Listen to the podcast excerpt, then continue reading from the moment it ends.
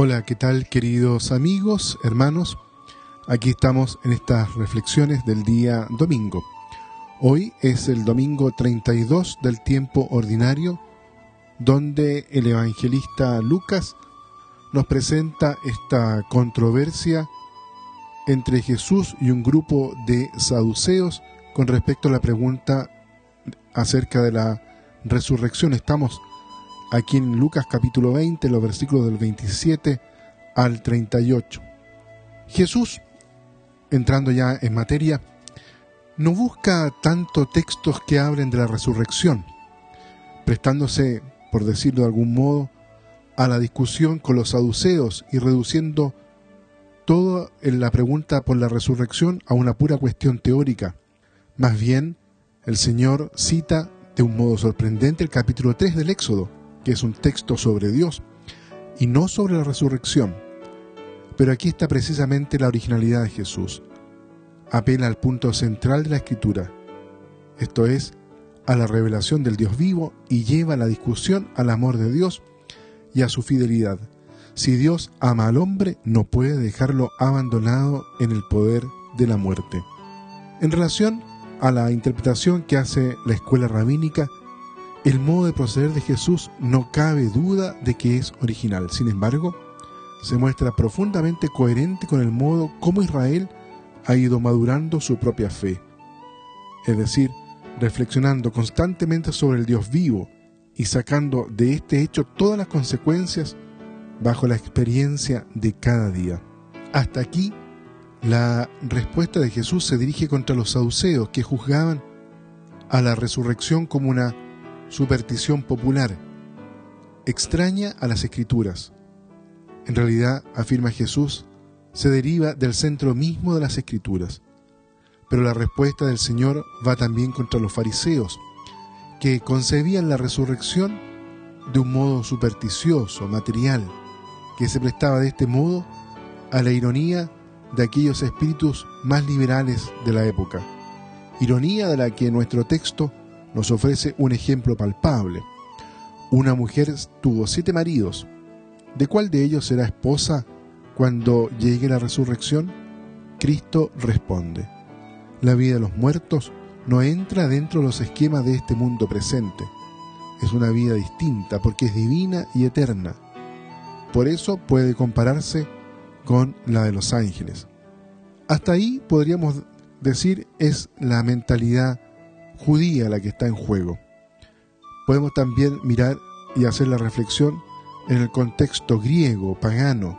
El mundo pagano griego no aceptaba la resurrección de los muertos porque consideraba que el cuerpo es la prisión del espíritu y la salvación consiste por lo tanto en liberarse de él. El pensamiento griego es fundamentalmente dualista y prefiere hablar de inmortalidad, no tanto de resurrección. Esto representa una diferencia primaria y bastante sustancial respecto al pensamiento judío.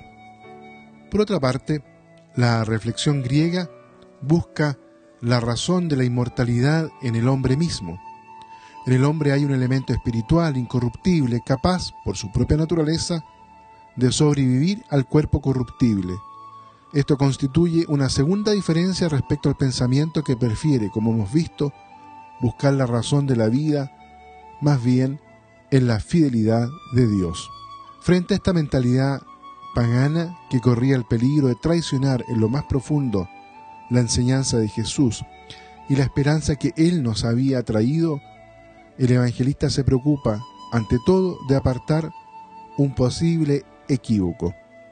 Explica que la resurrección no significa de ninguna manera una prolongación de la existencia actual.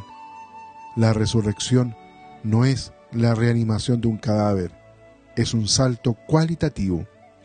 Por eso precisamente distingue con cuidado la vida futura de la presente. Los griegos tienen profundamente razón al mostrarse insatisfechos de esta existencia y sus limitaciones. No tendría ningún sentido volver a esta vida y prolongarla. Por tanto, hay que hablar de una nueva existencia. Pero en esta nueva existencia es todo el hombre el que entra, no solamente el espíritu. el Evangelio habla de resurrección, no de inmortalidad. La comunidad cristiana pone la solidez de las palabras de Jesús por encima de la cultura de los griegos. No busca la razón de la resurrección en los elementos del hombre, sino que la hace remontar a la fe en el Dios vivo. La promesa de Dios nos asegura que toda la realidad de la persona entra en una vida nueva y precisamente porque entra en esa vida nueva, dicha realidad queda transformada. Esto es lo que intenta decirnos el evangelista. Se trata de una esperanza que Jesús defendió contra las opiniones de los rabinos y de los saduceos, y que el Evangelio a su vez se preocupa de recordar y de defender. Es un dato que viene de la fe y que debe preceder a la cultura que el hombre elabora. Quizás para realizar una pequeña conclusión, podemos decir que el Dios cristiano es el Dios de la vida y de la alegría. Él ha transformado nuestra existencia y ha sembrado en ella la semilla de la esperanza. Por este motivo el hombre de fe se caracteriza por su valentía. El fiel sabe que Dios ama la vida hasta el punto de haberla hecha el don de una existencia que no termina nunca.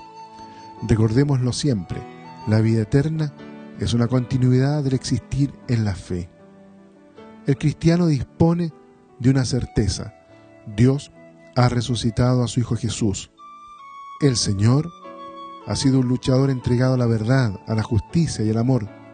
Triunfa del dominio de la muerte. Todo aquel que se une a esta realidad del Señor por la fe participará también de su victoria. Aquí se abre la perspectiva de la esperanza. La fe en la resurrección es la fuente de la valentía y de la capacidad de mantener la firmeza hasta la muerte si es necesario. Puesto que se cree en la resurrección, las tareas del mundo encuentran un nuevo sentido. Son trabajo por el reino, abonan la tierra para poder construirlo.